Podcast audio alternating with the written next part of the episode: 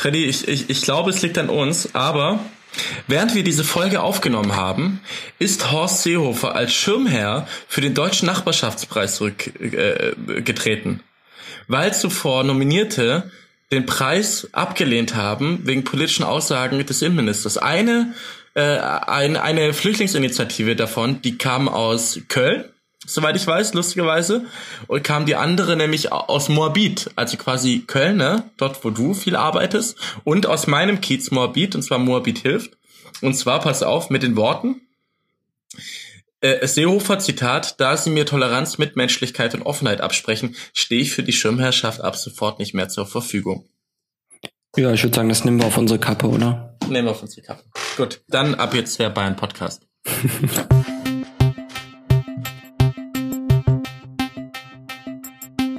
Ich habe eine noch lustigere Nachricht bekommen.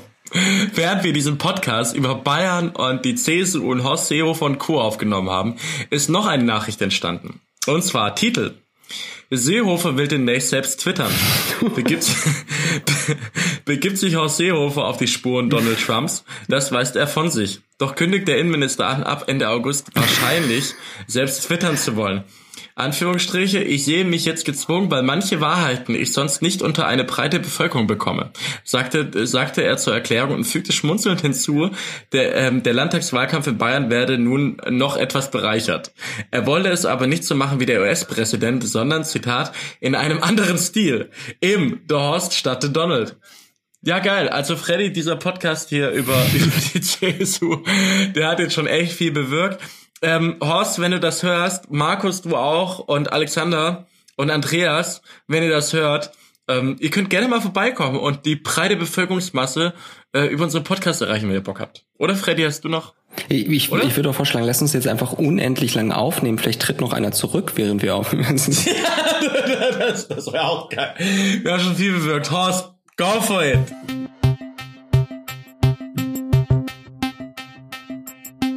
Hey Lukas. Hey Freddy, na, wie geht's dir? Sommerlich, sehr sommerlich. Sehr sommerlich. Wir haben jetzt auch sehr lang nicht mehr äh, gepodcastet, was einfach daran lag, dass ich jetzt einen Monat im Urlaub war.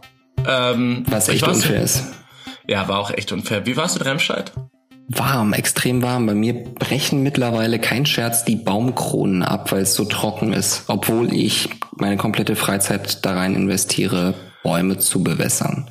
Das hat ja auch schon was Königliches, wenn die Baumkronen abfallen. Ja. Ähm, ist nur so laut und nervig und gefährlich.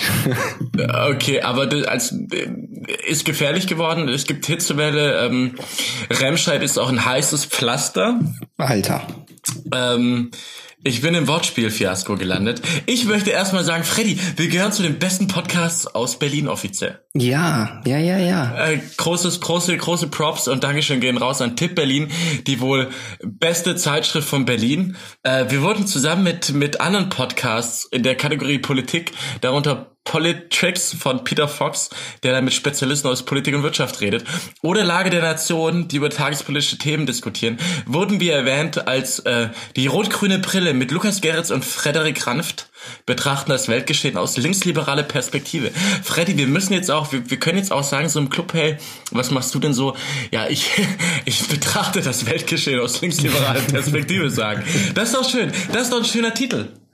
Ja, ist, ist gut. Du hattest, glaube ich, auch kurz vor der Sommerpause die Idee, diesen Podcast nochmal ähm, umzubenennen, oder? Äh, Freddy, das solltest du jetzt nicht erwähnen. Ja, das, das war natürlich schön, dass, dass genau dieses Framing auch übernommen wurde. Aber wir wollen, wir wollen, wir wollen uns ja trotzdem auch unabhängig der Erwähnung so weiter verhalten. Wir können uns ja auch nicht verstellen. Nee, ähm, eben. Komm nicht raus. Ja, die heutige Podcast-Folge, Freddy, wir haben ein bisschen so ausgemacht, wir haben eigentlich, äh, wir sind beide so ein bisschen durch den Wind. Ich vom Urlaub, du vom Arbeiten. Äh, Freddy, was ist, was ist dir so die, den letzten Monat passiert, wo du denkst, so aus linksliberaler Perspektive müsste man das mal betrachten? Aus linksliberaler Perspektive würde ich ja betrachten, zuallererst mal, ähm, nachdem heute der neue ARD-Deutschland-Trend rausgekommen ist. Weißt du, wie oft der kommt eigentlich? Ja, einmal im Monat eigentlich. Einmal im Monat. Ähm, CDU, CSU auf 29 Prozent, dann kommt die SPD mit 18, dann die AfD mit 17, die Grünen mit 15, die Linke mit 9, die FDP mit 7 und sonstige mit 5 Prozent. Die CDU, CSU auf ihrem allzeit tief oder so, ne? Ja, scheint so.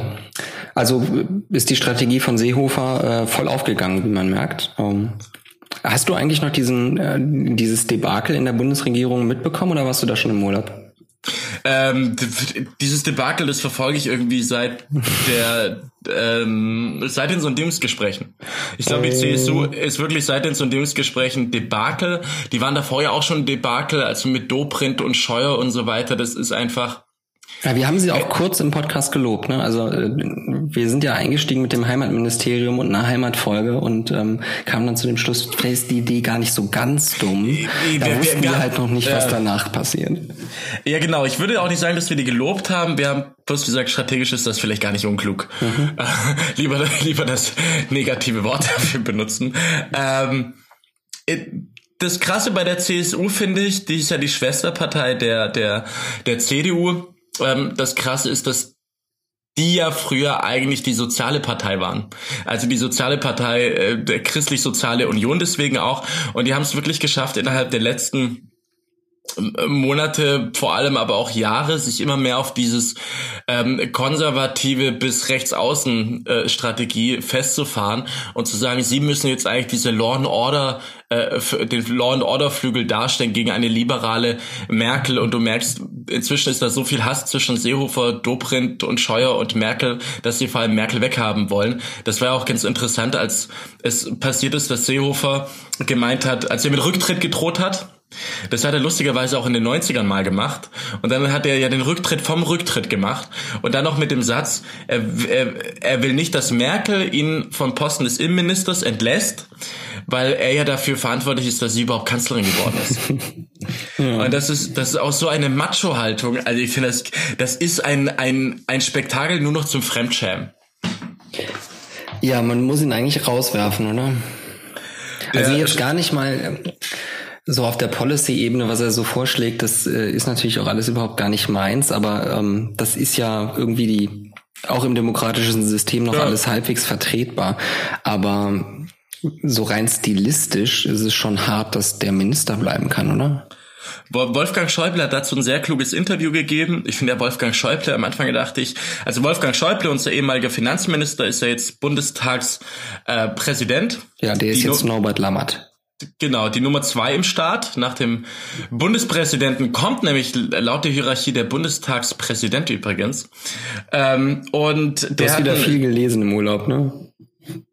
Äh, ja, ich, ich habe ich hab aufgepasst in der Schule. Äh, wir, sind, ja, wir, sind auch, wir sind ja auch ein Service-Podcast. Wir erklären ja auch Politik. Wir sind auch dafür da, dass die, dass man sowas, äh, sowas weiß am Ende, dass Merkel doch nicht die Nummer eins ist und man ab sofort sagen muss, danke Steinmeier.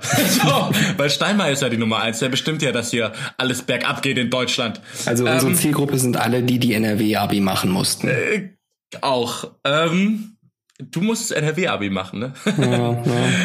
ähm, jetzt hast du mich aus dem Konzept gefragt. Warte. Genau, was wollte ich sagen? Schäuble hat ein sehr gutes Interview gemacht, das können wir auch anhängen. Der hat gemeint, äh, was ich auch sehr krass finde, aus der Würde des Amtes heraus als Bundeskanzlerin hätte sie dafür sorgen müssen, dass äh, Seehofer fliegt. Mhm. Und äh, meines Wissens ist es nach den Regularien ja so, dass der Minister bitten muss, entlassen zu werden. Kann es sein? Und der, der, der Bundespräsident dann entlässt. Ja, das hat, ging also durch Twitter. Ich kenne mich da ehrlich gesagt nicht aus und habe es auch nicht nachgelesen. Ist ja im Normalfall auch vollkommen egal, weil wenn jemand seinen Rücktritt anbietet, dann ist halt durch, ne? Also. Ja. Die Entlassung eines Bundesministers ist immer Sache des Bundeskanzlers der Grundgesetzartikel 64 gibt dem Regierungschef hier unmissverständlich die Machtbefugnis. Die Bundesminister werden auf Vorschlag des Bundeskanzlers was ist ein Bundeskanzler? Ich kenne Bundeskanzlerinnen. Äh, vom Bundespräsidenten ernannt und entlassen, heißt es darin kurz und bündig. Das heißt, Merkel hätte eigentlich zum Bundespräsident hingehen können und sagen, hier entlasse mal bitte, ähm, das geht so nicht. Der will eh und, nicht. Der will eh nicht, der kann auch nichts. Und ähm, der Schäuble hat das gesagt ähm, in einem Interview, was ich sehr stark fand, ähm, weil die, der Konflikt, der ja aufgekommen ist, war, dass Horst Seehofer gesagt hat, er als Innenminister sorgt dafür, dass die deutschen Außengrenzen also was wir an Tschechien haben, Frankreich und so weiter, wenn da ein, ein, ein Mensch ist, der Asyl beantragt, aber schon woanders, also zum Beispiel in Griechenland, Italien oder in Spanien zum Beispiel schon registriert ist, dass der zurückgeschickt werden muss. Und es hätte dazu geführt, dass es, ähm, dass wir wieder die Innengrenzen kontrolliert hätten und Angela Merkel hat halt gesagt, nein, wir brauchen keine nationale Abschottung und äh, keine Kontrollen, weil das auch nicht machbar ist, weil dann die Kompetenzzuschreibung ist, macht dieses Land das oder wir das, das ist kaum praktikabel und wollte die europäische Lösung und sie hat immer noch die Richtlinienkompetenz, was bedeutet, die Kanzlerin bestimmt am Ende auch das, was die Ministerinnen und Minister machen. Und der Schäuble hat halt gesagt, dadurch, dass, dass die Richtlinienkompetenz angegriffen wurde, hätte sie aus der Würde des Amtes der Kanzlerin sagen müssen, äh, Innenminister Seehofer, du bist entlassen. Ja. Und das fand ich sehr stark, dass er halt auf dieses Nämlich, das ist auch die Rolle von so einem Bundestagspräsidenten, äh, zu sagen, die Würde des Amtes wurde hiermit auch beschädigt. Ja, ich weiß gar nicht, ob, ob das in dem Fall so war, weil Seehofer sich vorher so weit reingeritten hat, dass der, glaube ich, keine Würde von irgendeinem Amt mehr beschädigen kann, außer seinem eigenen. Aber ähm, warum machen die das, Freddy? Was glaubst du? Warum setzt die CSU gerade alles daran, irgendwie so zu tun, als wären die noch stark äh, im, im Bund, aber irgendwie alle kriegen doch mit, dass da gerade Robert Habeck, finde ich, hat das sehr gut auf den Punkt gebracht. Die machen eigentlich ein Problem nach dem nächsten auf und es geht gar nicht um eine Problemlösung, sondern eher um eine Problemfindung, ja. um damit wieder Angela Merkel ans Bein zu ich sag mal ganz unverhohlen zu pissen. ja, ja, scheint, scheint der Fall zu sein. Also ähm, Merkel hat ja dann noch ganz gut gekontert und gesagt, okay Horst, dann ähm, du kümmerst dich jetzt um die internationalen Abkommen und sprichst mit den anderen Innenministern, mal gucken, wie weit du kommst. Ähm, so ein typischer Merkel-Move, ne? Mach, mach, mach du, schauen wir mal, was passiert. Und dann hat Seehofer ja noch ziemlich selbstbewusst gesagt, ja, ähm, also so Anfang August ähm, setze ich mir jetzt mal als Deadline und dann werden wir erste Abkommen haben. Ähm, und bis jetzt gibt es genau gar kein Abkommen, also ähm, hat wieder irgendwie nichts erreicht und der wird garantiert in den nächsten Wochen das nächste Problem finden, was er ähm, dann wieder nicht lösen kann, über das wir wahrscheinlich wieder eine Woche lang sprechen werden. Ähm, das scheint irgendwie das wirkt so, als wäre die Strategie einfach ähm, ein bisschen Empörung zu stiften in der Bevölkerung und äh, zu hoffen, dass, weil man selber das Thema gesetzt hat, ähm, man dadurch einen Vorteil in der Landtagswahl bei Bayern hat, aber das, die Nummer scheint nicht aufzugehen. Weißt du, was ich so geil fand an der Geschichte mit ähm, Innenminister Seehofer soll es eine Lösung finden mit seinen nationalistischen Rechtsaußenfreunden, die ja teilweise ins, ins Neofaschistische abgleiten, ähm, mit ähm, dem Innenminister Salvini in, in Italien, der ja jetzt mit der Lega Nord äh, an die Macht gekommen ist, und mit äh, Sebastian Kurz und Kickel, äh, also von den von den FPÖ-Faschisten ja, in Österreich, also auch richtig geil. Und dann war so die Antwort, ja, nee, also hier kommen keine ähm, Geflüchteten zu uns, weil das ist halt das geil. Also er wollte einen, einen multilateralen, einen, einen, einen internationalen Pakt, aber du kannst halt mit Nationalisten, kannst du doch nichts vereinbaren, dass die Flüchtlinge von dir aufnehmen. Also nationalistische Lösungen für europäische Probleme werden halt nie gefunden, weil alle nationalistisch denken. Es wird immer blockiert. Deswegen sind die ja verbündete Feinde quasi. Ja, deswegen dürfen das auch nicht mehr wahnsinnig viel mehr werden, weil die Nummer geht für die in dem Moment ja schon auf, äh, wo es in Europa eine Mehrheit gibt, ähm, wo die Länder sagen, ja, nee, wir nehmen einfach nicht auf. Ähm, und dann ist das Ding halt durch. Also ja, wenn es um, wenn's um die Außengrenzen geht, genau. Bei der Verteilungsfrage wird blockiert. Wenn es um die europäischen Außengrenzen geht, dann könnte es sein natürlich, dass dieser rechte Festung Europapakt kommt. Ja, also das scheint mir schon irgendwie das Ziel zu sein zum Schluss und das ist natürlich eher bedrückend. Was glaubst du, erhofft sich die, die, die CSU, du hast gerade schon gemeint, ähm, man möchte den Starken spielen, aber es geht nicht auf. Ähm, ich frage mich ja die ganze Zeit, warum checken die das nicht? Also die CSU waren für mich immer die strategisch brillantesten in komplett Deutschland, was Politik angeht, ja. ähm, weil die es wirklich geschafft haben. Also die sind die letzte Partei als Machtbastion in komplett Deutschland. Es gibt, glaube ich, nirgendwo in einem Bundesland, wo äh, eine Partei so lange und so auch in, in der Fläche regiert. Also du hast in Bayern zwar immer noch Nürnberg ist SPD, ist es Trier? Ich glaube Trier auch. Oder liegt da jetzt völlig, völlig falsch? Ähm, warte mal, Trier hat glaube ich auch eine, eine, ähm, nee, nicht Trier, Fürth, Fürth ist auch eine SPD-Hochburg. Und ähm, Augsburg glaube ich auch. In, ja, und München, auch sehr SPD-lastig. Oder wo die SPD auch immer gut war. Aber sonst in der Breite war die, die CSU das Bollwerk überhaupt. Ja, Fürth. Fürth, willst du dich freuen, Freddy? Natürlich. Von 51 Sitzen in Fürth, rate mal, wie viel die SPD hat. Ah, 27. Hast du gerade gegoogelt? Nein. Ja, die haben 27 von Bam. 50 Sitzen, äh, 51 Sitzen. Ich bin halt doch Genosse. Das war, das war sehr gut. Du hast es auch gerade genossen, das zu sagen. Wir haben kein Scheiß, sage und schreibe, bei der Stadtratswahl 2014 51,1 Prozent bekommen in Fürth. Die sollte man vielleicht mal fragen, was sie machen. Was machen die eigentlich richtig? Krass. Nur so eine Idee. Krass. Ähm, ja, es ist jetzt auch in Bayern so, die, die, die Landtagswahlen stehen ja an, wenn wir schon hier bei der CSU sind. Äh, ich finde da auch noch etwas anderes sehr, sehr spannend, was da gerade passiert und muss eine, eine sehr große grüne Lanze brechen. Oh je, jetzt Katar muss es aushalten. Du musst es aushalten. Katharina Schulze, Grüße gehen hiermit raus an, an Katharina, äh, macht einen phänomenalen Wahlkampf. Die Grünen dort unten machen einen phänomenalen Wahlkampf, sind da jetzt inzwischen auch äh, auf Platz zwei, zweitstärkste Kraft laut der neuesten Umfrage 14 Prozent. Ähm, und ähm, zusammen mit dieser Spitzenkandidatin, nicht nur allein, das machen ja bei uns immer Frau und Mann zusammen, also nicht immer, aber mit Lukas ha Ludwig Hartmann zusammen und die machen da wirklich einen phänomenalen Wahlkampf, wo sich alle mal eine Scheibe abschneiden können die machen wirklich auch geile Aktionen. Die Katharina Schulze war einer der ersten, die äh, zum Beispiel einen Polizeikongress organisiert ha ha haben. Die hat damals äh, Olympia verhindert, die hat die dritte Startbahn verhindert. Die ähm, versuchst du gerade Werbung zu machen für die? Ich, ich, ich finde das so geil, was sie machen. Die haben auch so eine Wahlkampfaktion mit äh, Anpacken für Bayern und so. Und was du, hat sie denn noch verhindert? Zähl mal die auf. Die hat, die hat gerade es geschafft, dass über 30.000 Menschen, glaube ich, waren es, bei der Demo gegen das Polizeigesetz auf die Straße gegangen sind. Es waren, glaube ich, noch mehr. Der Mariannenplatz ist voll und ähm, da, da kristallisiert sich gerade, glaube ich, eine ziemlich starke politische Kraft heraus in Bayern. Die hatten jetzt äh, bei letzter Umfrage 14, davor 16 Prozent, die quasi das Gegenmodell zu diesem Altherrenmodell CSU sind. Ja, ja, und dann ähm, Geht ihr mit der CSU in eine Koalition oder was, was ist der Plan? Ähm, ist bei dir gerade warm? Wir müssen den Klimawandel aufhalten. So ähm, es, äh, ich finde es ganz interessant, diese Taktik, die, die die Grünen da auch fahren. Also wird die Katharina Schulz äh, auch gefragt in, ähm, in Interviews und gefragt, hey, wie, ist denn, wie schaut denn das aus mit, ich muss äh, ganz kurz übrigens mich korrigieren, Schulze, nicht Schulz, Schulze. Äh, Schulz war euer Mann. Kat Kat Katharina Schulze.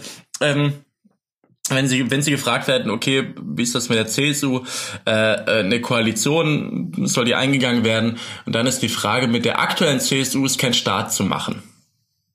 Das finde ich eine ziemlich kluge Antwort. Mhm, aber die wegen dem aktuell ist das klug, ne? Genau, das ist, finde ich, strategisch sehr klug sozusagen. Am Ende kommt es natürlich darauf an, was da rauskommt. Wenn man ehrlich ist, wenn du etwas verändern möchtest, musst du halt auch in die Regierung. Ja. Und die CSU ist eine Machtpartei, die wird auch alles hergeben, um das ähm, stabilisieren zu können. Ich finde es nur hochspannend, wie äh, quasi aus diesem also das ist ja eine testosterongeladene Männerpolitik gegen Merkel, die da gefahren wird. Eine Law and Order Politik, die gegen alles, was irgendwie ähm, fremd sein soll, gefahren wird und die und die die äh, Grünen, die gehen da auch an den Start und sagen, wir lassen uns unser Bayern nicht kaputt machen. Von der ja, CSU. Das, das, ist ja schlau. Glaub, glaubst du aber nicht auch, dass ähm, das bei der CSU gerade eher so Fassade ist? Also was heißt Fassade? Ich glaube, wir sind völlig verzweifelt. Also wenn du dir die letzten Statements anguckst, wie, also Markus Blume, der Generalsekretär, bei dem frage ich mich auch öfter, was da ja, irgendwie durchgedreht ist. Aber also, der Söder ist ja schon ganz gut zurückgeruht. Also ganz gut, was heißt ganz gut, ist natürlich auch ähm, also, also wenn Leute sich verletzt, ne? Aber ja, also wenn Leute sich verletzt fühlen bei so Begriffen wie Asyltourismus, dann lasse ich das und lade alle dazu ein, mit mir auf fairen Boden zu streiten. Also das ist doch, ey, Typ, Alter, die kauft das niemand mehr ab. Das ist so, das ist so lame. Also ich finde, du merkst bei dem halt richtig, dir geht's nur darum, Stimmen zu bekommen und es ist, also es fühlt sich an wie eine Funktionärs Ebene, die ganz weit weg ist von den Menschen. So fühlt sich das an. Boah, nee, das, das Gefühl habe ich bei Söder gar nicht, dass der irgendwie Funktionär wäre. Also das ist strategisch gerade irgendwie alles nach hinten losgegangen, das sehe ich ja auch, ähm, sehe ich auch ein. Aber ich glaube, der kann äh, eine neue Rolle finden und käme mit euch wahrscheinlich sogar ganz gut klar. Wäre so meine Vermutung. Und in dem Moment, wo das passiert, werde ich euch natürlich vorwerfen, dass ihr alle eure Ideale ja. verraten habt. Schon wieder. Ähm, das müsst ihr Schon. dann aushalten. Schon wieder. Wer, wer hat uns verraten? Wieso das letzte Mal habt ihr das doch, wann habt ihr das gemacht? Und wer war dabei? Die Grüne Partei. Wir haben Kosovo, wir haben Kosovo, ja, wir haben Afghanistan, wir haben Hartz IV, haben wir mit euch beschlossen. Ähm, ganz, das, das, das ist ja der geilste Vorwurf immer, ihr habt euch verändert. das finde ich immer den schönsten Vorwurf an Parteien. Parteien verändern sich nämlich genauso, wie sich eine Gesellschaft verändern, verändert. Ich hatte zuletzt eine lustige Twitter-Diskussion da ähm, habe ich äh, auch getwittert, wie geil ich oder nee, meine meine These ist ja, ähm, wir haben die Diskussion hat ja gestartet mit dem Deutschland-Trend. Ähm, die, die, die AfD ist auf dem Allzeithoch, aber auch die Grünen sind auf dem Allzeithoch. Ähm, der höchste Wert seit fünf Jahren, glaube ich, seit 2013. Ähm, dass die Polarisierung der Gesellschaft ähm, auch diese, diese, diese zwei Ergebnisse widerspiegelt, weil wir oder die, die, die gesellschaftliche Konfliktlinie, die wir haben und der gesellschaftliche Konflikt unserer Generation ist europäisch liberal. Das ist das, was die Grünen gerade am meisten verkörpern, beziehungsweise die haben da keine Spaltung, die sind genau auf diesem Pol. Und das andere Extrem ist das national autoritär, wo die AfD am, am stärksten drauf steht. Und du hast, glaube ich, ein immer größeres Hochschaukeln zwischen diesen zwei Polen. Und das spiegelt sich gerade auch in diesen ganzen, ähm, in diesen ganzen Umfragen wieder. Was hältst du von der These, Freddy? Bevor ich auf die These antworte, ich werde mal rückwirkend kurz eine Lanze brechen für die CSU, ähm, weil wir ja gerade so kurz geschimpft haben. Ähm, ich glaube, wir sollen nochmal betonen, man kann über die Führungsebene der CSU gerade ganz gut schimpfen und ablästern, falls es nicht funktioniert, was auch mal ganz schön ist. Ähm, was ich ein bisschen schwierig finde, ist die CSU so ganz generell zu verteufeln, weil man nicht vergessen darf, dass die ähm, 2015 so auf kommunaler Ebene äh, gerade so CSU-Bürgermeister alle irgendwie einen ziemlich geilen Job gemacht haben, ähm, als es darum ging, äh, Menschen unterzubringen. Das wird wahrscheinlich jetzt noch genauso sein, auch wenn ich das nicht mehr nachgelesen habe. Ähm, also ich glaube, die CSU an sich sollten wir nicht verteufeln. Ähm, da sind, glaube ich, immer noch ziemlich viele Leute drin, die gerade einen ganz guten Job machen in der Gegend. Und für die ist es ja umso bitterer, dass die Führung gerade so daneben haut. Ja, du, du, du, du äh, stimme ich dir ja auch zu. Es gibt auch gute Menschen der CSU. Es gibt auch, es gibt auch gerade so eine kleine Gegenbewegung, die sich gegründet hat, äh, Union der Mitte, äh, die da irgendwie auch aber die machen halt auch gerade alles falsch. Also alles, was als Kritik, Kritik kommt von den eigenen Verbündeten, das, die sind, die agieren gerade wie Linke. Die agieren gerade wirklich wie Linke. Was irgendwie minimal Kritik ist, also zum Beispiel, als die jetzt diesen Kreuzerlass gemacht haben. In allen Landesbehörden kommen Kreuze rein. Und da hat sogar die katholische Kirche und die protestantische Kirche, also die, die eigentlichen Verbündeten, der, der CSU, die, mit denen sie ja schon jetzt seit längerem in Clinch liegen, auch wegen der Flüchtlingspolitik, wo sie gesagt haben, Kirchenasyl, das geht gar nicht und so weiter, und von Kirchen auch viel kritisiert wurden, haben sie gesagt, Achtung, O-Ton war das, ähm, es ist eine unheilige Allianz, ähm, die sich gegen diesen Kreuzallianz, äh, gegen Kreuzerlass da, da wehren. Also die, den Kirchen zu sagen, die seien unheilig. Und jetzt hat der, der, der Markus Blume, der Generalsekretär, noch irgendwie was Geileres rausgehauen. Der meinte dann in dem Interview, dass er das gar nicht mit unheilig, äh, unheilig die Kirchen gemeint hätte. Der meinte die Band. Äh, unheilig die Band, genau. Nein, aber dass inzwischen die CSU ähm, besser die christlichen Werte vertritt als die Kirche. das ist so geil. Das ist so, weißt du, die machen halt alles falsch. Oder zu der Union der Mitte hat er jetzt gesagt, dass es Sektierer, ideologische Sektierer seien. der Vorwurf aus der CSU an die CDU ist auch ziemlich geil, ne?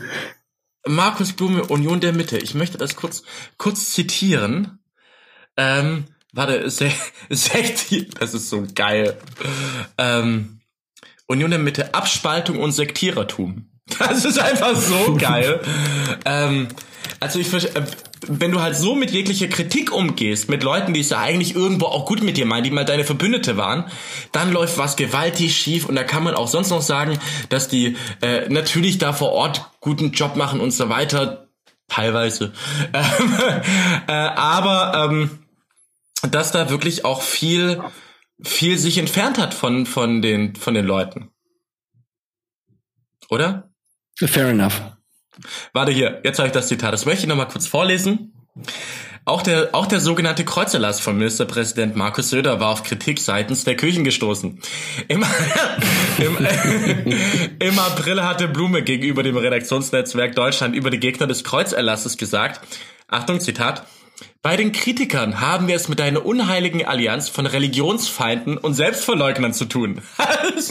also die Kirche, die Kirche, die sich dagegen ausgesprochen hat, gehört zu einer unheiligen Allianz von Religionsfeinden und Selbstverleugnern. also so krass, Mann. Also das ist doch so, das, das geht doch nicht. Nee, man hat das Gefühl, der Mann ist einfach auf der Suche nach möglichst extremen Adjektiven und pumpt die jetzt so in das Sommerloch rein. Ja. Und dann Achtung, ähm, zugleich warf der Generalsekretär den Kirchen eine abgehobene Debatte vor. Auch in den Medien und der Politik werde, Zitat, manchmal zu abstrakt aus einer Elitenperspektive darüber philosophiert, was unser Land zu tun hat. Die Nöte der breiten Bevölkerung kämen dabei zu kurz, was Blume je, jeder Auftritt im Bierzelt verdeutliche. In Richtung der Kirchen und anderer Akteure konstatierte er, äh, Zitat, die ganz normalen Menschen fühlen sich von den Eliten nicht mehr ernst genommen und im Zweifel sogar bevormundet. Also das sagt mir jemand von einer Partei, die in, in Kirchen Kreuze aufhängt. Das, das, das, der zur Elite überhaupt gehört, ne? Genau, wer, wer ist denn Elite in Bayern? Wer ist, der Typ ist Unternehmensberater. Der ist ja. Unternehmensberater und bei der CSU Generalsekretär der, der Partei, die eine absolute Mehrheit hat und dieses Land seit Jahrzehnten beherrscht, so. Aber die Leute fühlen sich von der Eliten bevormundet. Das ist so geil. ja. Diese ähm, abgehobenen Typen da in München, wirklich. Ja, aber du, du hast es ja auch gerade schon gesagt, die, die, sie versuchen jetzt zurückzurudern. Der Söder war jetzt auch im Münchner Festzelt. Interessante Story habe ich heute gelesen. Ähm, der war im Festzelt und wollte für einen Kandidaten in München einen Wahlkampf machen. Die Veranstaltung musste abgebrochen werden, weil ein Ast auf das Festzelt gefallen ist. Ich habe irgendwie das Gefühl, dass die unheilige Allianz, der, der, der Gott da irgendwie was gemacht hat. Aber die mussten die Veranstaltung abbrechen. Muss ähm, ich mir jetzt Sorgen machen, dass bei mir auch die Krone vom Baum gefallen ist? Königlicher Abgang, sag ich nur. Ähm, Witze muss man wiederholen, damit die Leute es hier abfeiern. Hey, ähm, was der Söder, der versucht jetzt zurückzurudern. Ich habe auch immer mehr das Gefühl, der gibt Seehofer immer mehr die Schuld für, für das kommende Debakel. Die sind ja jetzt bei bei 39, wie viel sind die 38, 39 Prozent in Bayern, 39 gerade. Ja. Was glaubst du, wie wie wird's weitergehen? Die haben jetzt noch drei Monate bis zur Landtagswahl. Also meine, meine Vermutung wäre, nachdem sie alles irgendwie jetzt schon einmal auf eine Karte gesetzt haben, ähm, dass sie es jetzt safe spielen und ähm, die irgendwo bei 37, 38 rauskommen ähm, und Söder das quasi abgehakt hat. Also ich sehe jetzt gerade nicht, wie die das Ruder rumreißen sollten. Das äh, die Option ist, glaube ich, vom Tisch. Naja, innerhalb von drei Monaten können ja auch solche Erinnerungen oder Gedanken ja auch weggehen. So ist ja nicht. Ja, ach, klar, logisch, es kann immer irgendwie was passieren, aber ähm, die CSU hat ja auch immer so ein bisschen von dem Image gelebt, ähm, dieses Mir san mir quasi, ja. des, des FC Bayern. Also wir sind irgendwie unantastbar und gewinnen zum Schluss auch immer. Und das kann man ja so ein bisschen vor sich hertragen und das färbt dann auch ab und das hilft ja auch äh, bei Wahlkämpfern ungemein. Ähm, und ich glaube, der Lack ist jetzt ab und das kriegt man so schnell nicht wieder her. Ich fand, die hatten ja auch eine der geilsten Wordings. Ich glaube, von Stoiber kam das. Das war dieses, ich glaube, das hatten wir auch mal in einer anderen Folge. Ähm, wir sind Laptop und Lederhose. Ja, das war oh, sehr, das wäre der klügere Satz gewesen als äh, alles, was Söder so gesagt hat. Genau, und die sind jetzt halt nur noch Lederhose, aber eine Lederhose in einem ganz dunklen Braun von irgendwie, von irgendwie aus, aus, den, aus den 40ern, so. Oder 50ern. 40er war jetzt zu nah in der bösen Zeit. Ähm, und was ich halt auch so, so krass finde, also die CSU, das, ähm, die haben ein ganz geiles System da aufgebaut. Die haben die niedrigsten Hürden der Bürgerbeteiligung so dass halt die Politik ständig ein Korrektiv hat, ein potenzielles. Mhm. Und ähm, deswegen haben die es auch immer geschafft, auch wenn du, kann man auch ganz offen sagen, wenn du einen guten Job haben wolltest, war die CSU-Parteimitgliedschaft jetzt nicht das Schlechteste. Und es war auch sehr förderlich Und es passiert halt immer mehr, dass, glaube ich, immer mehr Menschen aufbegehren. Also jetzt zum Beispiel bei der Demo ausgehetzt. Da waren halt zwischen 20.000 und 50.000 Menschen. Die haben halt unter ausgehetzt gegen die CSU demonstriert und gegen die Hetze. Und was hat die CSU gemacht? Die hat halt dann plak plakatiert mit Plakaten und Plakatwägen Ja zum politischen Anstand, Nein zu ausgehetzt. So als ob das so, so äh, lauter, lauter irgendwie so, so die rote Hilfe und Linksradikale wären und, äh, und die organisierte große böse Antifa, die da auf die Straße gehen würde. Dabei waren das halt ganz normale Menschen. Nee, da standen ja dann nachher die Nonnen. ja, die, die, also das ist halt krass. Also die, die, sie bauen quasi gerade immer mehr an diesem Feindbild wir gegen die Gesellschaft und mich erinnert es ganz stark an äh, 2011, 2010. Das war einer meiner großen äh, politischen Sozialisierung, Sozialisierungspunkte mit Stefan Mappus in Baden-Württemberg. Also die CDU war auch immer wie die CSU die große Domäne. Es ist ja auch immer die Südschiene, CSU und C CDU, also CSU in Bayern und CDU in Baden-Württemberg. Und der größte Wahlkämpfer der Grünen damals, sodass die Grünen da diese wie viel war es, 24 Prozent, glaube ich, geholt haben und die SPD hatte 23, irgendwas, sodass dann die Grünen den, den Kretschmann als Ministerpräsidenten stellen konnten. Die haben das nur geschafft, weil der Mappus alles falsch gemacht hat. Der hat halt diese ganzen Demonstrierenden nur noch beleidigt, als seien das alles nur Verrückte und mit, da kamen die Wasserwerfer und so weiter. Und äh, genau diese Spirale habe ich das Gefühl, äh, ich fühle mich das so zurückerinnert an, an Baden-Württemberg damals. Ja, kann ich nachvollziehen. Die Parallele ist definitiv da. So von der Ausgangskonstellation, was in dem Landtagswahlkampf jetzt in Bayern passiert ähm, und was damals in Baden-Württemberg der Fall war, da ist viel dabei. Also dieses, äh, der Platzhirsch macht viele, viele Fehler hintereinander. Ähm, aber was die Grünen anders machen als in Baden-Württemberg, sind die Plakate. Da bin ich mir nicht so ganz sicher, ob die Nummer nicht ein bisschen zu defensiv gespielt ist bei euch. Vielleicht habt ihr die Plakate auch gestaltet, als das noch nicht so klar war, dass die CSU so beschädigt ins Rennen geht. Ähm, aber ich hatte das Gefühl, in Baden-Württemberg wart ihr damals mutiger und selbstbewusster. Ich bin da völlig auf deiner Seite. Also bin ich völlig auf deiner Seite. Man hätte eigentlich auch über die Gestaltung der Plakate sagen müssen, Ihr könnt entscheiden, entweder ihr wollt ein Bayern, ein offenes Bayern, ein quasi, wie ich vorhin schon meinte, ein liberal-europäisches oder ihr wollt ein national-autoritäres Bayern und das bedeutet auch, man hätte mutiger mit den Farben sein müssen, mehr, wahrscheinlich, du bist der Gestalter, aber ich glaube mal weniger von diesem klassisch grünen, sondern mehr wirklich dieses, das ist das grüne Bayern. Äh, mhm. Bisschen ernster, bisschen, bisschen staatstragender. Ja, genau. Also die Plakate sehen jetzt aus, und das ist in Bayern normalerweise ja auch genau richtig, ähm, als wolltet ihr so den, den Kern erreichen und mit den Plakaten abholen und ähm, niemanden erschrecken oder verwundern oder sonst was. Ähm, und in Baden-Württemberg sah Kretschmann halt dann zum Schluss schon so aus wie, ja, der, der kann halt Ministerpräsident. Also der, der sieht halt nicht nur so aus, das, das kann der. Äh, du, ich bin da völlig bei dir. Ich finde es ja auch interessant, was die gemacht haben aus Bayern. Aus äh, Baden-Württemberg kommt nach wie vor, wenn nicht mein Lieblingsplakat aller Zeiten. Die haben halt über ihre Plakate damals auch Zielkonflikte benannt wie diese durch Grün gelöst werden. Ich glaube, das ist der Kern politischer Kommunikation, die erfolgreich ist, löst immer Zielkonflikte. Die haben dieses phänomenale Plakat damals aufgestellt mit volle Kanne Heimat, wo du gesehen hast, wie irgendwie regionaler Anbau aus so einer Milchkanne gekommen ist. Wir hatten das ja, glaube ich, mal in einem anderen Podcast, wo wir darüber gesprochen haben, wie progressive Politik mehr Menschen erreichen kann und das wirklich ja das Traditionelle ist, mit was Progressivem zu verbinden. Hm. Und jetzt die jetzige Wahlplakate äh, Plakate in Bayern, ähm, da lautet der Slogan, ich will XY, alles cool, alles solide, finde ich, ähm, aber wenn du mich fragst, da wäre mehr gegangen. Mehr staatstragend, mehr, mehr auch, auch was können wir besser als andere, äh, was können wir besser als die CSU, hätte man eigentlich sagen müssen, hätte die Linie sein müssen und nicht das, was ich sowieso von den Grünen weiß. Mhm. Ja, ich auch so. Äh, das sind wir, glaube ich, d'accord. Aber ich habe noch zwei andere Gedanken zur CSU und der Bayern-Situation. Oder drei sogar. Ich möchte auch kurz eine Lanze brechen für einen CSUler, der mir immer wieder lustigerweise ähm, positiv auffällt. Und zwar ist das der Entwicklungsminister Müller, der äh, eigentlich immer Statements abgibt, die ähm, ähm, ähm, ähm, ähm, die relativ grün sind. Also er hat zum Beispiel ähm, gerade vorgeschlagen, dass ähm, man eigentlich einen Afrika- Afrika-Kommissar der EU brauchen würde. Und er hat auch gemeint, wir müssen aufhören, so zu konsumieren, wie wir es gerade machen, äh, weil das nicht mehr geht und wir viel mehr Erden dafür brauchen müssten. Und äh, er ist eigentlich ein relativ grüner. Ich weiß nicht, ob ich, ob ich mich zu wenig mit ihm auseinandergesetzt habe, aber der kommt mir immer recht. Ähm, nicht so wirklich CSU-mäßig vor. ja, ich frage mich auch manchmal, wie sowas passiert. Ob der da so frei rumlaufen darf, weil das Ministerium nicht das Wichtigste ist und man da so ein bisschen Vogelfreiheit hat.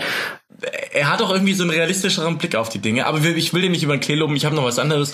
Und zwar ähm, das Spannende an dem Mechanismus, finde ich, was die CSU gerade macht, die denken ja damit irgendwie die AfD zu schwächen, indem sie, sie sagen, die AfD hat diese Forderungen, also Grenzen dicht machen, knallhart zu definieren, wer gehört kulturell zu uns und wer gehört nicht zu uns, also ein exklusives Gesellschaftsbild zu formulieren und kein offenes, kein inklusives Bild. Ähm, äh, also das, also das ist so Statements wie zum Beispiel von äh, Dobrindt, egal in welcher Form der ist, gehört der Islam nicht zu, nee, der Islam, egal in welcher Form gehört nicht zu Deutschland, die kopieren ja quasi die AfD, so. Und ich glaube, wer die AfD nicht so etabliert, wie sie aktuell ist, also vor drei Jahren oder so, oder vier Jahren, hätte das noch funktioniert, dass die CSU die einzige Partei rechts gewesen wäre. Mhm. In der aktuellen Konstellation aber, wenn du Teil der Regierung bist und nichts durchbekommst gegen, gegen die SPD und gegen die CDU, das waren ja auch die Forderungen von, von äh, Innenminister Seehofer, der hat die erstmal gegen Merkel bekämpft, da kam da so ein Wischiwaschi-Quatsch raus und dann die SPD, hat mir endlich mal wieder gewusst, die SPD ist in der Regierung, hat alles abgebügelt. So, okay, was hat es der CSU gebracht? Am Ende ähm, waren die Leute, die vielleicht auch ein bisschen rechts gesinnt sind, haben dann gewusst, okay, die CSU tönt bloß rum, kann es aber nicht in der Bundesregierung umsetzen. Was mache ich dann? Dann gehe ich doch zu der Partei, die potenziell das umsetzen könnte, und das ist halt die AfD. Deswegen glaube ich, dass wenn du so in, in, in, im Spektrum schaust, äh, also von links nach ganz rechts, wenn wir mal diese eindimensionale Linie äh, vor Augen nehmen, früher hätte das geklappt. Alles, was die CSU jetzt nicht umsetzen kann, bestärkt die AfD als die Partei, die ich dafür wählen muss, weil mhm. die CSU das nicht für mich macht. Ja, wir, haben ja, wir haben ja auch oft drüber gestritten, ob dieses Argument, ähm, weil man Positionen der AfD in Anführungszeichen kopiert, ähm, macht man sie eigentlich nur stark, weil die Menschen das Original wählen. Das ist ja so ein bisschen der, der Stammtischspruch.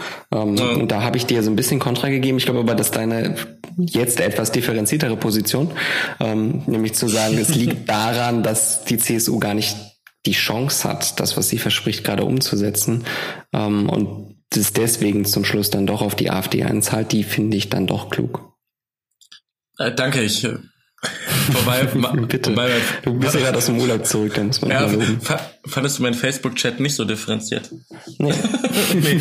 ähm, ähm, ich finde das, ich, äh, es ist ja auch lustig, also ich meine auch, wenn, wenn, wenn die CDU, CSU auch immer sagt, irgendwie innere Sicherheit, irgendwie, also wir haben die geringste Kriminalitätsstatistik seit äh, Kriminalitätsrate seit 1992 und irgendwie wird erzählt, wir, wir könnten nicht mehr nach draußen auf die Straße gehen, weil alles kriminell ist und und wir keine Sicherheit mehr haben. Und wenn man sich dann mal ein bisschen näher mit Politik befasst und mal guckt, wer seit Ewigkeiten die Innenminister stellt, sind es halt immer CSU und CDU. Vor allem auch die CSU und Bayern, wenn die, also die haben so eine geile Bilanz da in Bayern, ne? Ja. Aber wenn du die ganze Zeit den Leuten erzählst, dass alles scheiße läuft und du regierst, dann zählt es, dann zahlt das immer auf dein Konto ein, dass du einen schlechten Job machst. Deswegen, ich verstehe das alles nicht, Freddy. Das macht mich auch so ein bisschen fertig. ich, naja, jetzt habe ich. Wir müssen die CSU ja gar nicht retten, von daher alles okay. Ja, wir müssen die nicht das retten. Das macht Don Alfonso, glaube ich. Äh, Don Alfonso, oh Gott, weißt du, was ich mir denke, wenn ich, wenn ich, weil, Das war ein schöner Seufzer. Ja, weißt du, was ich mir manchmal denke, wenn ich morgens aufwach? Gott sei Dank bin ich nicht Don Alfonso.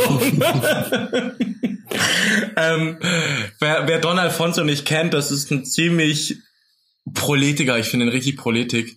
Ein ehemaliger FAZ-Journalist, der einen Blog hatte, der jetzt irgendwie von der Welt aufgenommen wurde und ist so ein reaktionärer Typ, der sich, glaube ich, ziemlich narzisstisch geil fühlt. Ähm, wenn er irgendwie sagen kann, Linke sind doof und der lebt eigentlich, das ist so ein alter Mann, der glaube ich ziemlich sich geil fühlt zu sagen, Political Correctness macht uns fertig. Ja, kennt man alles so ein bisschen. Ne? Ja. Ähm, ich habe noch eine andere Frage an dich. Ja. Und zwar, ähm, ich muss ja zugeben, ich bin großer Fan der SPD in Bayern, weil ich die auch viele davon persönlich kennengelernt habe. Ich bin auch persönlich ein bisschen, bin ich auch, kann ich zugeben, bin ich auch Fan von Natascha Kohnen, die da Spitzenkandidatin der SPD ist. Ähm, das ist ein geiles Duett eigentlich, ne, mit den beiden Rot und Grün. Die haben auch ähm, eine Veranstaltung, zu, die haben auch ähm, als die CSU, das war auch so völlig absurd, weswegen mein Zitat vorhin oder meine Aussage vorhin ja war, dass die CSU mir so vorkommt, als wäre die Funktionärsebene völlig entkoppelt von der Bevölkerung, als der Seehofer, war das der 63-Punkte-Plan? Ja. Von 63 oder 67, eins von beiden. 63. 63 der hat ja gesagt, es gibt diesen Plan und niemand kannte den. Der, der Blume, der war ja in der Talkshow und wurde dann von Robert Habe gefragt, kennen Sie diesen Plan? Und der hat gesagt, nee, den kenne ich nicht. Und dann habe ich, Aber spinnen, gut. Spin, spinnen, spinnen Sie eigentlich irgendwie die Republik und ganz Europa davon abhängig zu machen von dem Plan, den Sie nicht kennen. Und dann haben, haben die einen Antrag gemacht im Landtag von Bayern, dass der Bayerische Landtag für diesen Plan vom Innenminister zustimmt dem ähm, 63-Punkte-Plan. Und niemand in diesem Landtag hat diesen Plan gekannt. Und dann haben die Natascha Kohnen zusammen äh, und Katharina Schulze haben dann zusammen gesagt, dass es ein, ein, eine Ungeheuerlichkeit ist, ähm, weil das das ganze Parlament eine Selbstentmachtung ist. Da haben die zusammen äh, agiert. Ja, ich fürchte, das führt jetzt auch nicht dazu, dass die Menschen ein besseres Bild von Politik bekommen, wenn man so einen Wahlkampf-Bullshit im Landtag durchtraut. Also und vor allem, die sind doch nicht mehr dumm. Also alle können das doch auch. Also äh, Leute, es gibt inzwischen nicht, ne, nicht mehr nur den Bayern-Kurier. Auch wenn es ein, der Bayern-Kurier, wer es nicht weiß, das ist die, ähm, die Zeitschrift der CSU. Also sowas wie der grüne Stichel oder der Vorwärts der SPD. Und es ist einer, kann man sagen, der vielleicht letzt, das, doch das letzte, was bisschen mehr massenmedial funktioniert. Inzwischen glaube ich auch nicht mehr so. Aber was ich dich fragen wollte, Freddy, ähm, was wäre eigentlich eine SPD-Strategie für Bayern? Die kratzen da unten um bei 12, 13 Prozent. Sind sehr viele gute Leute, muss ich nochmal sagen. Habe ich schon für gearbeitet. Gute Leute da unten. Ja, absolut. Ähm, ja, also momentan sind es ja erstmal Umfragen. Von daher mal abwarten, wie sich die Nummer dann ausspielt. Du könntest Politiker werden. oh, das würde ich, glaube ich, nicht machen. ähm, ach ja, das ist echt schwierig. Ähm, also so ganz traditionell macht die Bayern SPD ja ähm, folgendes, sie betont so ein bisschen mehr den linken Flügel. Das ist das, was, was, was die Bayern-SPD primär so ausmacht. Ähm, das ist, glaube ich, auch richtig in normalen Wahlkämpfen. Aber wenn man in Bayern ist, hat man halt nie einen normalen Wahlkampf, sondern es polarisiert sich halt immer CSU gegen irgendetwas. Deswegen fürchte ich, ähm, wäre das richtige Framing der SPD gewesen, zu sagen, ja, entweder Söder oder ich, also Söder oder Kohn, und ähm, die Nummer kommt halt noch nicht ganz raus.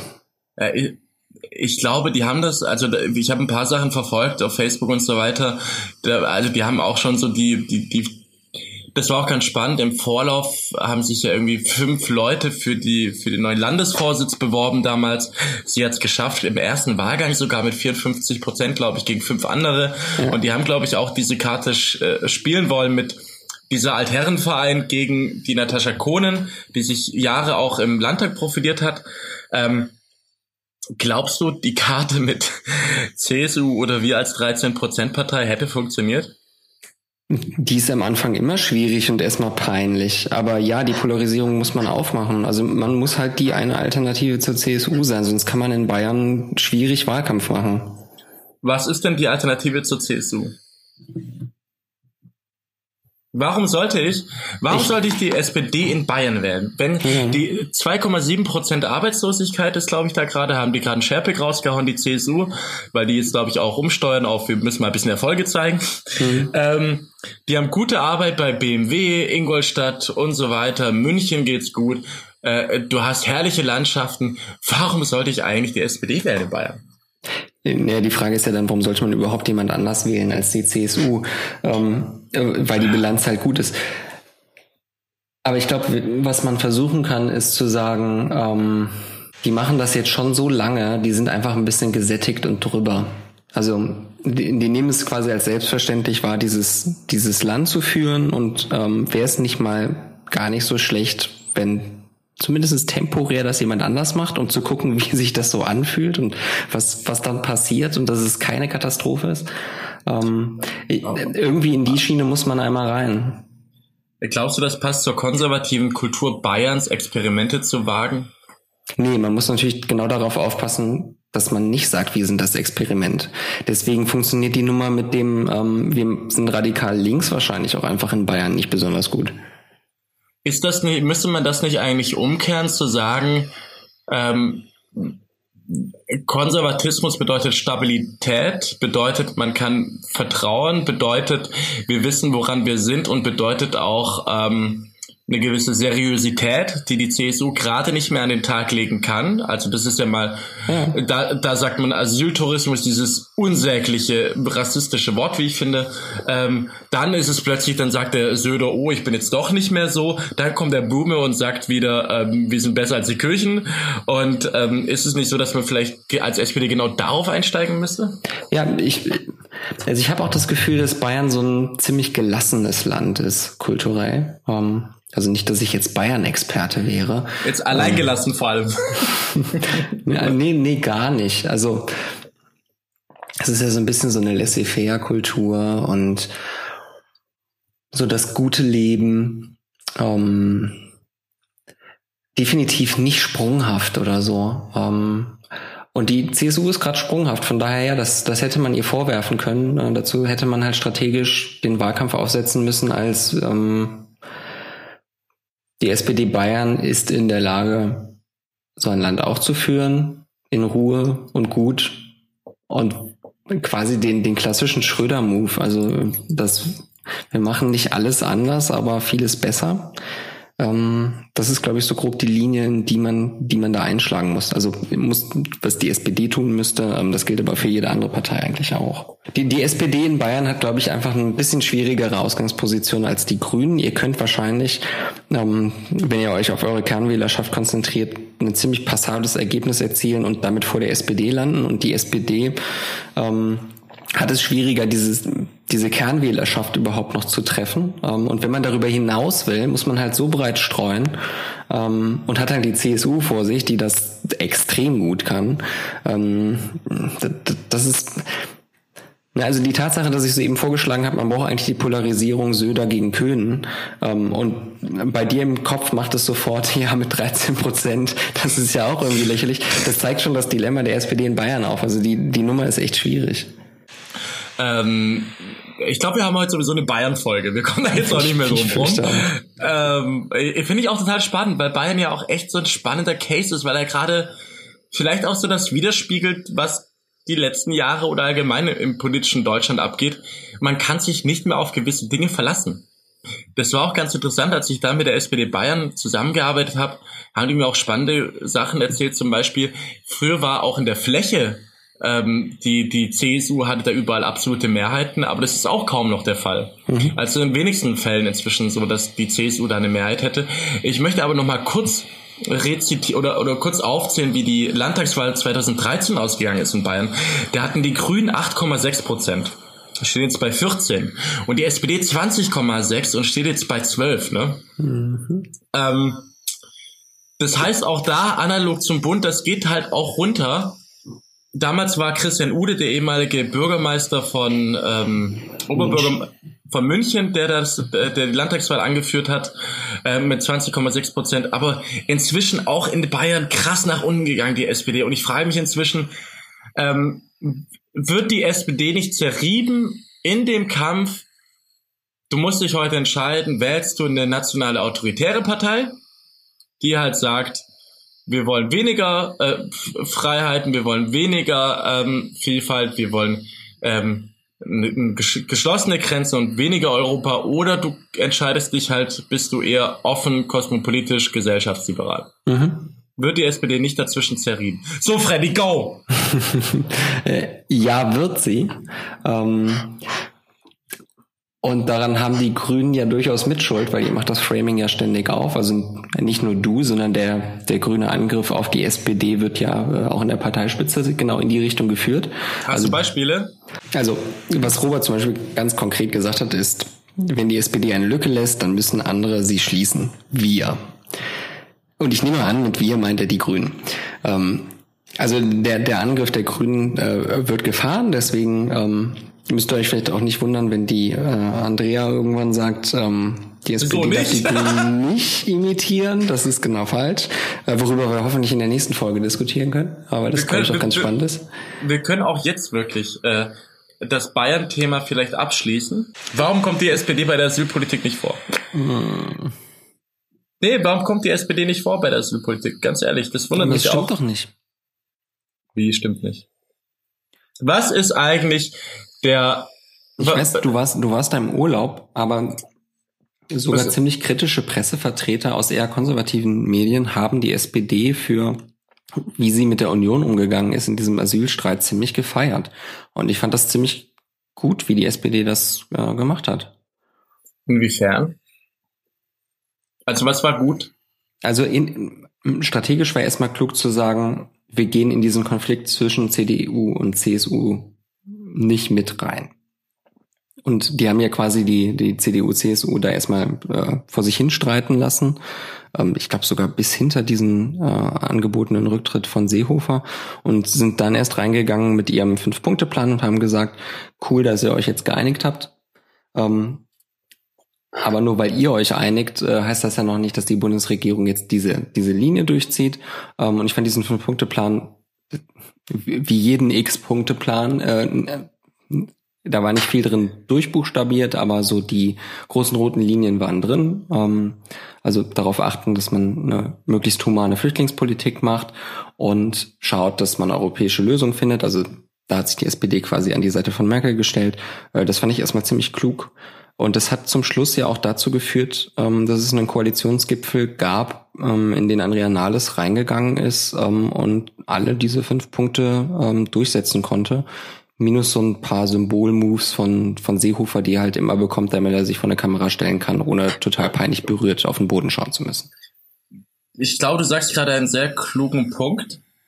Und zwar, das ist der, ähm, ich erinnere mich noch, als wir diesen Podcast angefangen haben und du dann auch immer so verzweifelt sagtest, ähm, hier bei uns in der SPD, da geht immer alles hin und her und, und überall Bashing und drumrum und die CDU erneuert sich und CSU, die machen das einfach und erneuern sich irgendwie und die ziehen das einfach durch und die CSU hat ja, glaube ich, auch so ein Innovation Lab gegründet, um die CSU zu erneuern, einfach so mit der Pressekonferenz, ne? Mhm. Und ich glaube, das, was du gerade beschrieben hast mit ähm, lustigerweise hat mich das auch ein Journalist gefragt, ähm, warum die SPD denn gerade nicht vorkommt mit ihrer Position oder warum die nicht mal sagt, CSU halt die Klappe, war wahrscheinlich der klügste Move überhaupt, weil man sich gar nicht in diesen Streit eingemischt hat, sondern die halt streiten lassen hat. Das heißt, am Ende war der Streit zwischen CDU und CSU und man hat sich nur noch auf die zwei konzentriert. Und es ist nach diesem ganzen Streit der SPD mal ganz gut gewesen, dass die SPD aus diesem Rampenlicht kommt. Ja, das glaube ich auch. Ähm und ich glaube, für Andrea Nahles als neue Parteivorsitzende war es auch ein bisschen ein Symbol ähm, für die SPD hat jetzt erstmal so eine gewisse innere Ruhe wiedergefunden. Also wir ja. fallen nicht mehr unendlich in Umfragen und deswegen können wir uns auch mal fünf Tage zurückhalten, uns das Schauspiel anschauen, ohne dass wir in Panik verfallen müssen. Ähm, das wäre, glaube ich, vor einem Jahr noch anders gelaufen. Was glaubst du ist, oder was sollte auch die zukünftige, also wenn wir davon ausgehen, dass die nächsten drei Monate durch die Wahl in Bayern, ich glaube, die Angriffe werden zurückgefahren werden von der CSU, weil sie merkt, es funktioniert nicht. Mhm. Ähm, ist es nicht vielleicht auch so eine Rolle der SPD, über den Ding zu stehen, werden sich die CDU, CSU die Köpfe einschlagen, um quasi vielleicht auch als souveräne Partei am Ende dazustehen? Ja, wenn die Union uns die Chance liefert, das äh, gäbe, das wäre ganz cool. Aber ich glaube, die werden sich jetzt am Riemen reißen und äh, die Flanke nicht offen lassen. Kann ich mir nicht vorstellen. Dafür sind die zu professionell. Das können das, die ja echt wahnsinnig gut, so innere ja. Konflikte zuzuschütten. Also wenn die was können, dann das. Ja, was die vor allem können, ist ja immer das andere Haus abzufackeln. Also das, also das große Ding, der, das große Ding der, der CDU, CSU ist ja immer, die, irgendeiner Partei so eins reinzugeben, dass sie nicht mehr aufstehen können. Also ich werde mich immer als Grüne daran erinnern mit dem Steuerwahlkampf, Pädophilie-Debatte, Veggie Day. Das war auf die Fresse, auf die Fresse, auf die Fresse. Und die CDU und CSU währenddessen konnten jedes einzelne Wording, das sie selber wollten, bis in die kleinste Gliederung runterdeklinieren. Ne? Mhm. Bei der, ähm, also die standen, wenn sie einen gemeinsamen Feind hatten, standen die immer zusammen und haben auch alles gefunden, um das runterzurattern, um dich fertig zu machen. Ähm, das haben die gerade irgendwie verlernt, ne? Wahrscheinlich vielleicht auch wegen einem Identitätskonflikt, weil sie selber auch gerade ähm, mit dieser neuen Konfliktlinie zu hadern haben, habe ich das Gefühl. Also ja, und die CDU hat ja gerade nicht so wahnsinnig viel zu verlieren. Deswegen kann die CSU vielleicht einfach ein bisschen mehr Risiko gehen. Also denen hat man quasi die Beinfreiheit geschenkt für den bayerischen Landtagswahlkampf, ähm, weil man wusste, zum Beispiel in Hessen läuft es irgendwie ganz okay für die CDU und da besteht keine Gefahr. Und die haben ja auch immer den Vorteil, dass die CSU bekannt ist als der Teil der Union, der so ein bisschen aus der Reihe tanzt. Also damit ja. rechnen ja bereits alle. Äh, ich glaube, das wirkt auch bei Journalisten. Also stell dir mal vor, einen, einen Landesverband in Niedersachsen der CDU hätte das getan, was die CSU getan hätte. Das wäre ja anders kommentiert worden. Weißt du, das, also das verstehe ich ja auch nicht. Ähm, äh, äh, vielleicht kurzer Einwand, mir, mir hat ein Vögelchen aus dem Konrad-Adenauer-Haus äh, eher gezwitschert, dass viele, es war ein sehr schöner Ton, Freddy, wer hätte ICQ gerade Au gemacht, wäre es das geworden, ähm, hat mir gezwitschert, dass viele hoffen, dass die weit unter 40 Prozent landen, weil ihnen diese ständigen Angriffe auf die CDU einfach tierisch auf den Senker gehen. Mhm. Ähm, was ich wirklich nicht verstehe, ist, warum haut die CSU nicht einfach auf Bremen, auf Berlin, auf Thüringen, wo sie die ganze Zeit sagen kann, wir wollen, dass Bayern nicht wie Berlin ist oder wie Bremen, sondern wir wollen weiterhin die besten Bildungsergebnisse und die geringste Arbeitslosigkeit haben. Und dort, wo Rot-Grün oder Rot-Rot-Grün regiert, läuft Scheiße. Ja, so wie früher halt. Ne? Genau, so wie früher. Also laut sein, hier ist es besser als dort, wo die, wo die Linken an der Macht sind. Und ja, das ist, ist vielleicht der eine Vorteil von, wir sind nicht mehr in der Regierung in Nordrhein-Westfalen, dass die CSU ja, nicht mehr spielen kann. Das stimmt. Aber der Armin Laschet hat sich ja auch schon gegen die CSU positioniert, soweit ich weiß, als der Ministerpräsident von Nordrhein-Westfalen. Ähm, ja, ich finde den auch auf, ähm, der ist ziemlich gut im Twittern. Der war auch einer der ersten, die getwittert haben. Ja. Äh, interessanterweise, ich habe mal für eine für eine für eine Regierung, eine Landesregierung, habe ich mal aufgestellt, wer denn welche Social Media Kanäle benutzt und immer dort, wo oppositionelle Ministerpräsidentinnen oder Ministerpräsidenten wurden, die hatten schon Social Media Kanäle, weil die quasi die sozialen Netzwerke auch als Oppositionsrolle genutzt haben. Mhm. Also so jemand wie Manuela Schwesig, die ja Nachfolgerin dann wurde, ähm, oder zum Beispiel Armin Laschet hatte das, Bodo Ramelow, einer der ersten, der auch äh, hohe Reichweiten immer hatte, der auch bis heute super lustig twittert.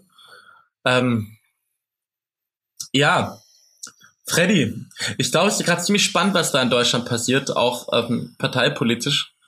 Was hältst du von der These, vielleicht so, so ein bisschen auch abschließend?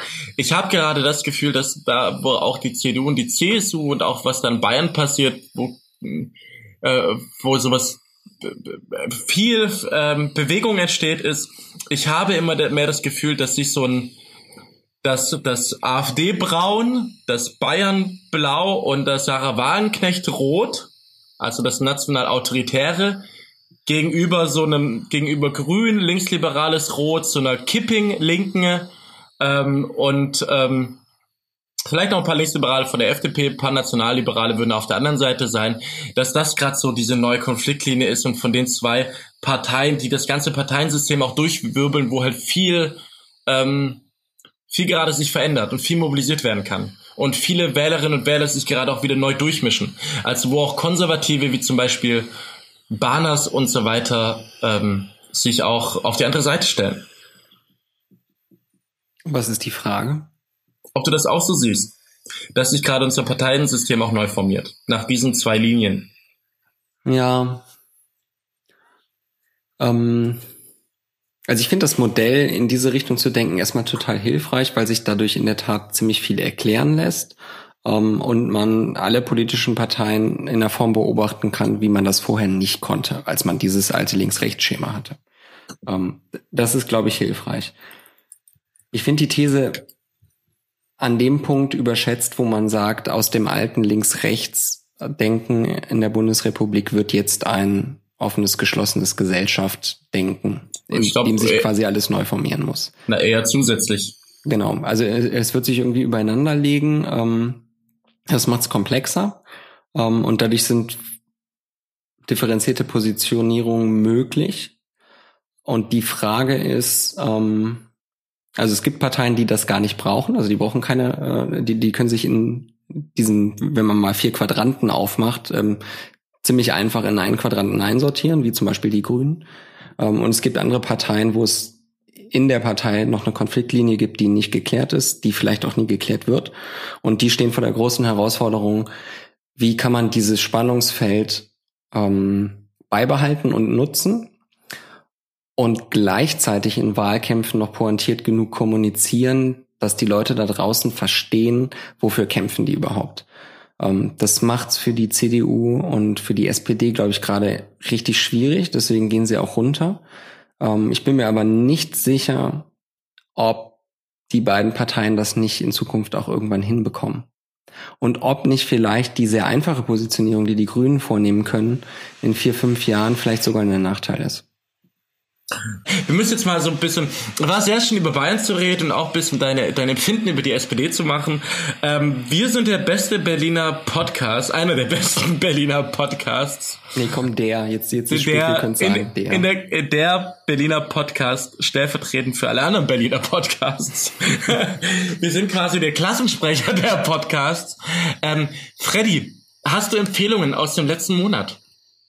Ja, ähm, also das erste, was mir spontan einfällt, ähm, für alle Genossen, die mithören, äh, es gibt auf crooked.com eine neue Podcast-Serie von äh, John Favreau, die heißt The Wilderness.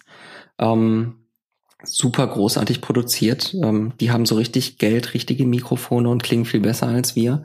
Ähm, und John Favreau macht eine zehnteilige Serie auf, äh, wo er quasi von der Geschichte der Demokratischen Partei bis hin zu äh, Donald Trumps Wahlsieg jetzt über welche Themen muss die Demokratische Partei eigentlich jetzt nochmal neu beackern und wie kommunizieren, damit man beim nächsten Mal äh, die Wiederwahl von Trump verhindert.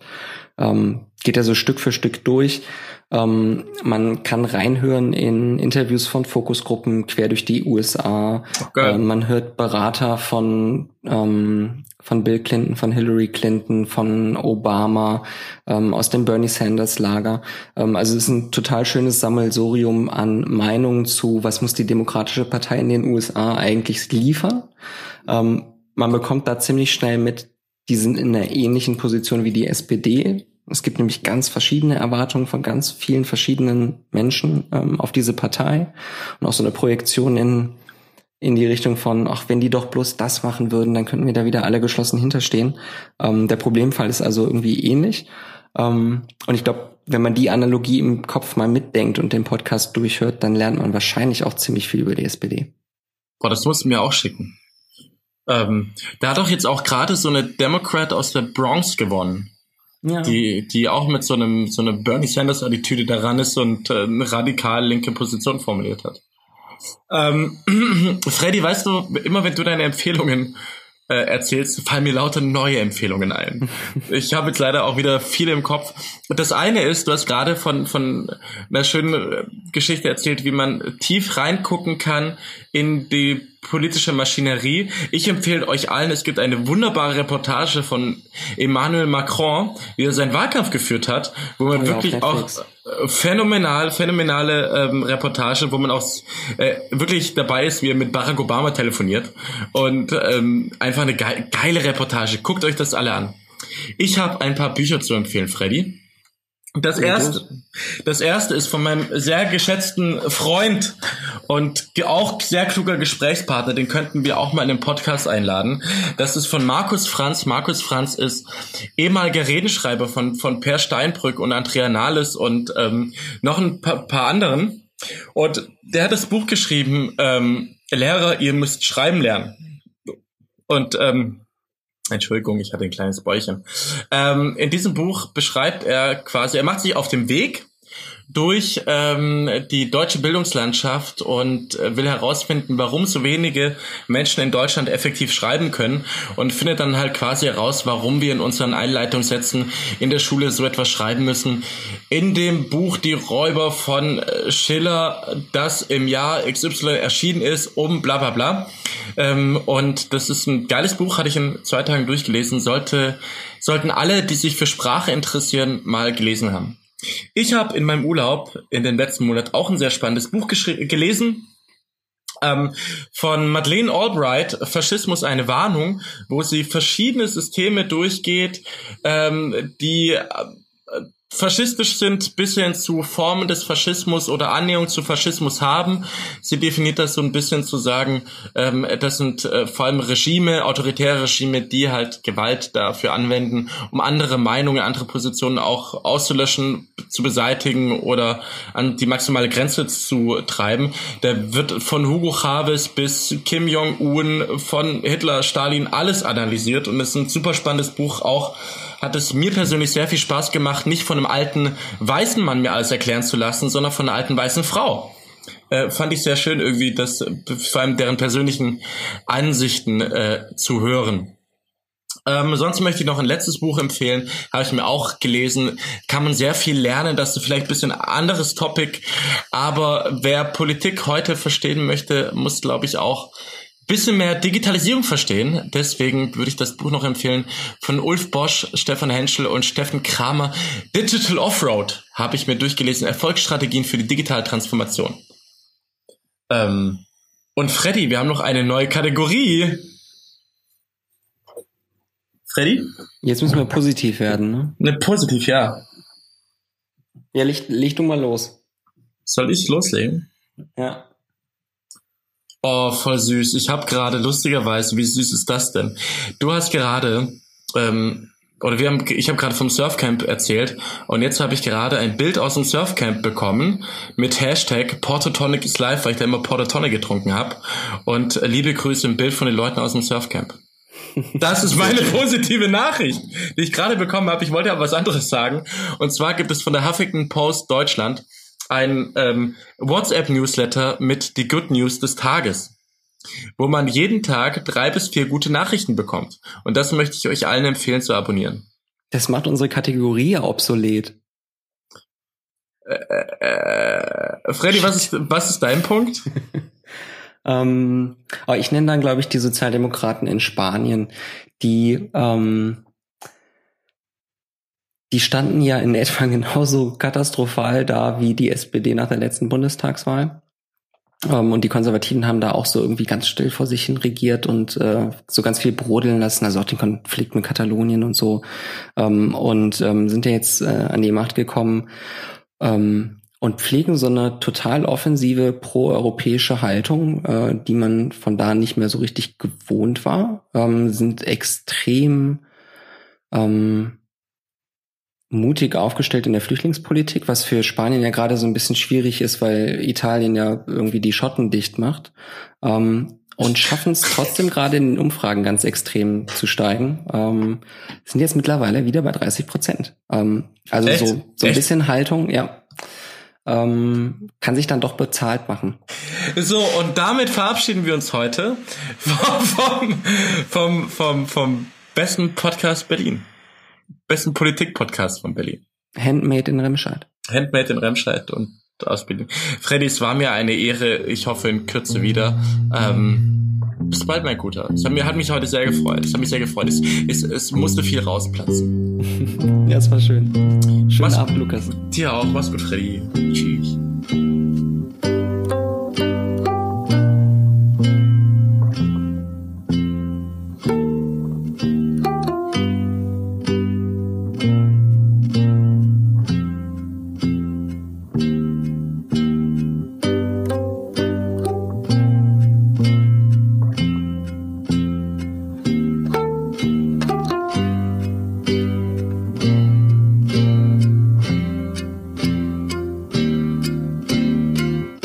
Wisst, wir, wir gehören zu den besten Berliner Podcasts und zum besten Podcast aus Remscheid. Ähm, wenn ihr diesen Podcast sponsern wollt, mit einer besseren Qualität, mit einer Aufnahme Booth, dann bitte her damit. Wir werden euch auch erwähnen.